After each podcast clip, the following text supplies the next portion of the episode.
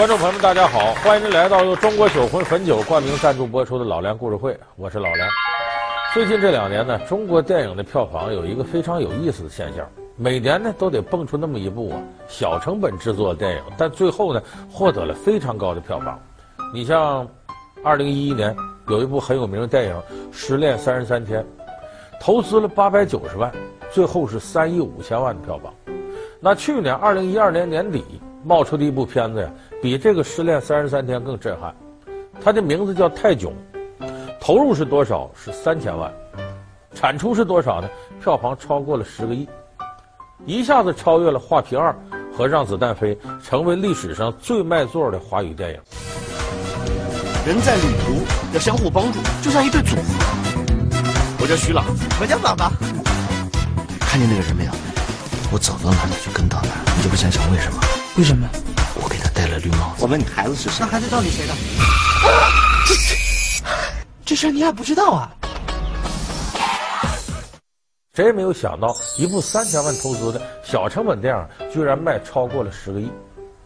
这当时就令很多呀那些大导演呢、大明星啊，在这样一部电影面前呢，就像泰囧这囧字一样，他们也囧了一把，很难堪。那凭什么泰囧就能火成这个样子呢？今天我们就来给大家解析一下泰囧火成这个样子的奥秘到底在哪儿。这是二零一二年贺岁档最强黑马。从现在开始不要跟我说一句话，OK？你到底什么星座的？人格太分裂了。这也是徐峥作为导演拍摄的首部电影。这是哪儿？这是两周就有六亿票房的爆笑喜剧。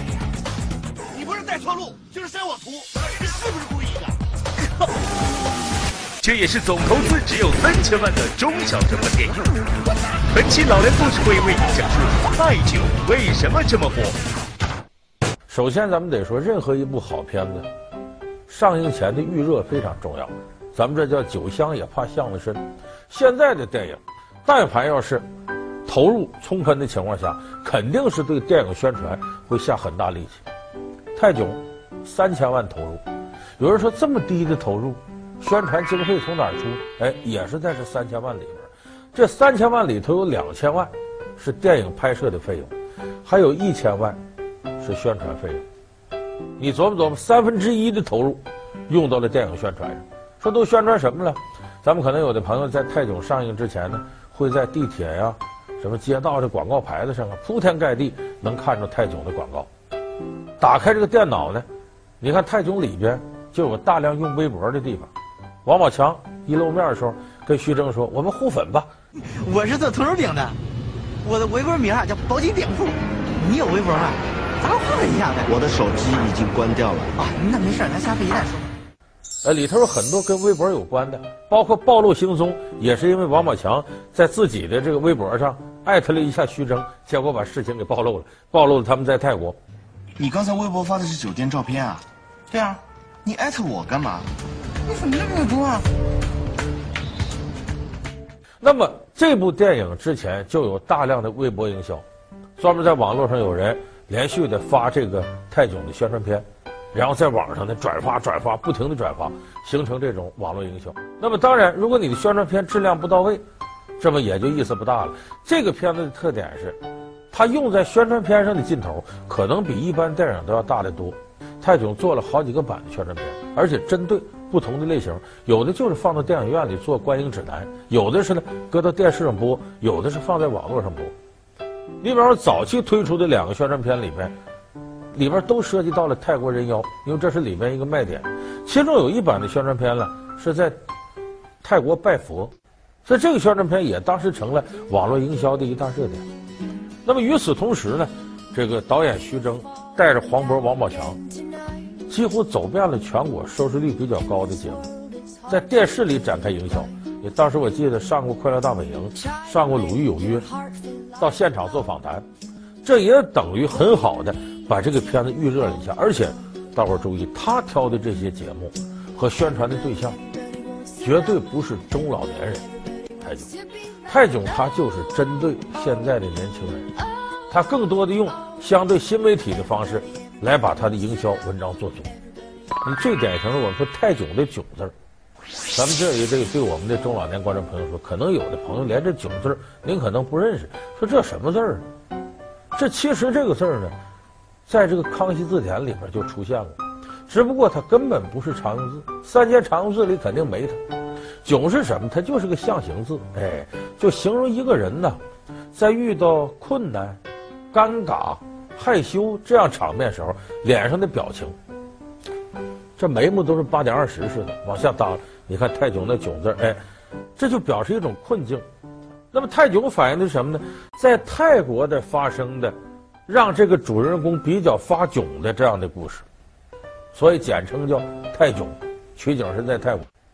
所以它的营销定位特别特别明确，我主要是面对年轻人，而且网络一族，现在年轻人都上网，所以他营销在这方面文章做得很足。但是我们说一个电影营销，它最终是会在电影的票房上有体现。但是如果你影片本身立不住，这个体现也不明显。就这个电影它在放映的时间、地点。包括里边的一些构成层面，也都达到了我们想看贺岁片一些基本要求。你咱们先说这个放映时间，我们都知道今年呃二零一二年年底贺岁档大片特别多，这部泰囧放映的时间，恰恰打在了市场一个空档。它是二零一二年十二月十二号放映的，你往前一块儿那是一九四二少年派王的盛宴激烈厮杀的时候，再往后过了二十号，十二月二十号。我们看，出现了这个一代宗师啊、十二生肖啊、大上海这些片子，恰好就在中间一个空档。说这是有意识的吗？还真不是。要不我说我们有的时候一部片子大卖，它有的时候都有老天爷眷顾。这个片子原来定在十二月二号上映，就正好跟少年派一九四二是撞车的。可是那时候导演徐峥提出来了，就上映不了，为什么？我音乐没做完。就片子后期合成的音乐，徐峥觉得不满意，要再做，说那得多长时间？说大致得三周左右吧。他说这么的吧，那就定十二月二十一号上映，世界末日嘛那天，按那个来，都定好了。结果徐峥这团队很争气，提前完成了。他提前完成，光在这搁着这也不行啊！既然完成就上映吧，正好赶上十二月十二号这天，这么着就定十二月十二号，正好把前边的竞争和后边的竞争都躲开了。所以这个是他当时获得一个好档期，是老天爷给他的，不是他事先都策划好的。这是第一点。第二点，咱们有的朋友进电影院发现，哎呀，说这都邪了门了啊！你看一个电影院，假如说小电影院有五个厅放映的话，有三个厅上映泰囧，大伙儿可能不了解一个背景，去年发生了一件事儿：九部大片的发行方和院线方坐着谈判，意思是什么？原先比例不合理。说挣的这票房，大伙儿怎么分呢？约定俗成的呢，是发行方就投资方，就制片这方拿百分之四十三票房的，比方票房挣一百块钱，我们拿走四十三块钱，院线拿走五十七块钱，是这个分成比例。结果呢，这些发行方不干了，比例太低，你确实跟好莱坞比，好莱坞五十六十七十八十都能拿这样，我们这这这四十三低了，就这么的呢。跟这个院线方谈判，这事当时闹得很大。最后谈的结果呢是坚持到底的呢，谈出来个四十五比五十五，就提高了两个百分点。这个时候泰囧没参加，为啥？一个三千万成本制作，到那跟人谈，我要多要俩百分点。你要票房几千万乘以百分之二，剩多少钱了？一二百万。那作为电影投资来说，这好干什么呢？就觉得我这本本来就小，我不好意思跟人掺和。再一个，这个团队人少，我忙活宣传来不及呢，我跟你谈那个去。泰囧就没谈。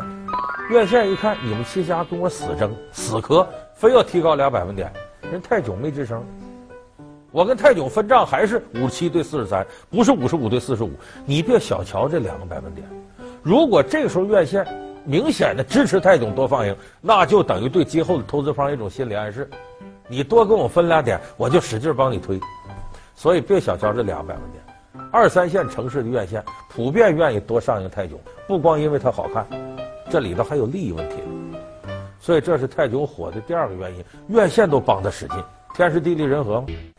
好。感谢您回到由中国酒魂汾酒冠名赞助播出的《老梁故事会》。还有第三个原因，媒体提出个说法很有道理，叫报复性观影。就说看泰囧啊，出于一种要报复的心理。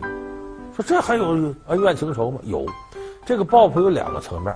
头一个层面呢，咱们大伙儿看贺岁片为了啥？你说你到电影院，小两口也好啊，谈恋爱也好啊，喝着可乐，拿着爆米花吃。不就求个乐呵吗？没听说俩人谈恋爱呢。